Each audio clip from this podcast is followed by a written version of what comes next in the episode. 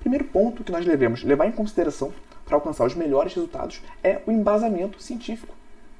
Eu trouxe aqui um gráfico, um gráfico de 2018, só para vocês terem essa noção da quantidade de artigos científicos que são produzidos anualmente. Então, em 2018, só a China produziu mais de meio milhão de artigos científicos.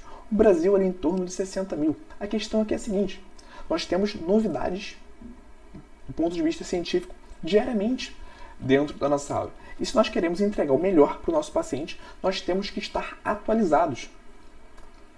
Se você não tem esse drive de atualização, não tem na sua rotina um processo de atualização constante, né, você já está para trás de certa forma. E esse é um ponto muito importante. Além disso, não basta só o conhecimento científico atualizado, não basta só você ler artigos. Por que eu estou falando isso? Olha que interessante essa pirâmide do psiquiatra William Glasser. Ele traz aqui os modelos de aprendizagem. Ele difere em método de aprendizagem, de aprendizado passivo e método de aprendizado ativo. O que, que ele considera um método de aprendizado passivo? Ler, escrever, observar, ver e ouvir. E dá uma olhada, através desse método de aprendizado passivo, você absorve no máximo 50% daquela informação. Por isso que eu falei aquilo, né, que só ler artigos científicos não é o suficiente. Mas quando a gente entra aqui no método de aprendizado ativo, quando a gente fala de discussão, praticidade e ensinamento, nós temos quase 90% desse conteúdo absorvido. Então, a maneira correta de nós nos especializarmos para entregar os melhores resultados é, obviamente, ter como base o conhecimento científico, mas através de um método de aprendizado ativo. Né? Trouxe aqui uma analogia. É a mesma coisa que você assistir conteúdos para aprender a dirigir. Criando uma analogia sobre autoescola. Você pode sim observar alguém dirigindo. Né? Você pode estudar de forma bem minuciosa como que funciona um carro, o motor, a embreagem. Você pode observar alguém dirigindo durante anos, mas você só vai aprender de fato a dirigir né, na prática. O mesmo acontece no consultório. Você pode ler artigos científicos, você pode ver outros profissionais aplicando aquele conteúdo, mas você só vai aprender e dominar aquele conhecimento se você praticar. Então, com base nisso, como que eu defino o jeito certo de você se capacitar profissionalmente? Através dessa tríade, o conhecimento científico mais associado com a prática e a aplicação, né, onde engloba o método de aprendizado ativo.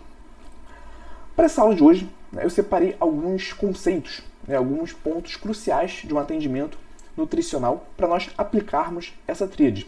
Né. Então eu trouxe aqui um paciente fictício para nós trabalharmos em cima dele. Um paciente de 29 anos, com peso atual de 62 kg, 1,80m, um IMC de 19,1 e ele relata na consulta que iniciou a musculação há três dias, né, com a proposta de treinar cinco vezes por semana. O objetivo dele é hipertrofia, certo?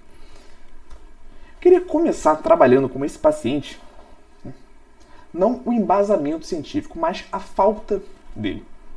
Imagina que você vai atender esse paciente sem estar atualizado, só com aqueles conhecimentos da faculdade, só com aquelas fórmulas antigas que nós aprendemos e muitas vezes nós saímos da faculdade aplicando essas fórmulas para todos os pacientes, o que é um erro grave, porque nós temos fórmulas desenvolvidas para públicos específicos. Então, se para esse paciente eu aplico a fórmula de Harris-Benedict, eu não vou encontrar o resultado mais adequado. Eu tenho uma fórmula que é mais específica para esse paciente. Se eu aplico para esse paciente uma fórmula de bolso, ali calculando 30 calorias por quilo de peso, que seria o modelo para ganho de peso, para hipertrofia, eu vou ter um resultado de 1800, 1860 calorias, o que certamente não é o mais específico para esse paciente, até porque essa segunda fórmula não considera nem altura, nem peso do paciente. Então, quando nós aplicamos essas fórmulas antigas para todos os pacientes, certamente nós não estamos levando em consideração né, o embasamento científico. É dessa forma que nós saímos, é com esse pensamento que nós saímos, na grande maioria das vezes, da faculdade. E do ponto de vista científico, né, como nós poderíamos avaliar qual a melhor fórmula para calcular a taxa metabólica de repouso para esse paciente. Eu trouxe aqui um artigo de revisão, uma revisão sistemática. Então, o que, que esses pesquisadores eles fizeram? Eles pesquisaram na literatura quais são as fórmulas mais assertivas para os públicos específicos, né? para os indivíduos com sobrepeso, obesidade e para os indivíduos eutróficos.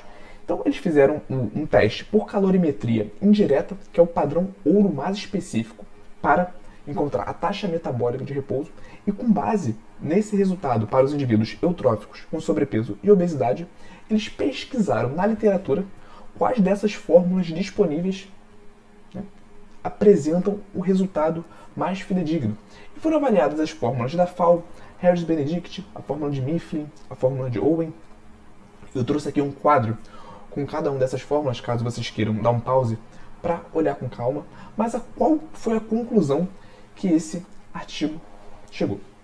Com base no IMC desse paciente, por ser um paciente eutrófico, o estudo nos revela que para um paciente eutrófico, a fórmula mais assertiva é a fórmula de Mifflin, ou seja, o resultado encontrado pela fórmula de Mifflin ele é o mais próximo do resultado encontrado pela, pela calorimetria indireta, que é o padrão ouro. Então, na prática, associando conhecimento científico na prática, como nós podemos calcular o gasto energético desse paciente de forma mais assertiva.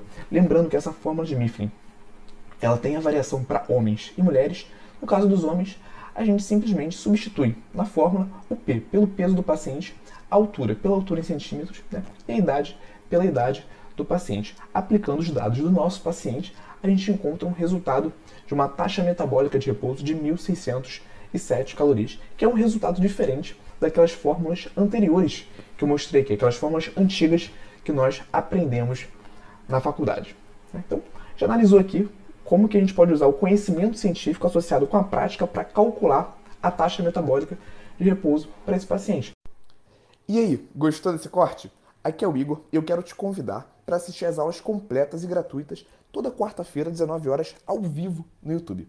Para participar, é só você se inscrever no link que está na descrição desse episódio do podcast e nos vemos lá quarta-feira, 19 horas, ao vivo no YouTube.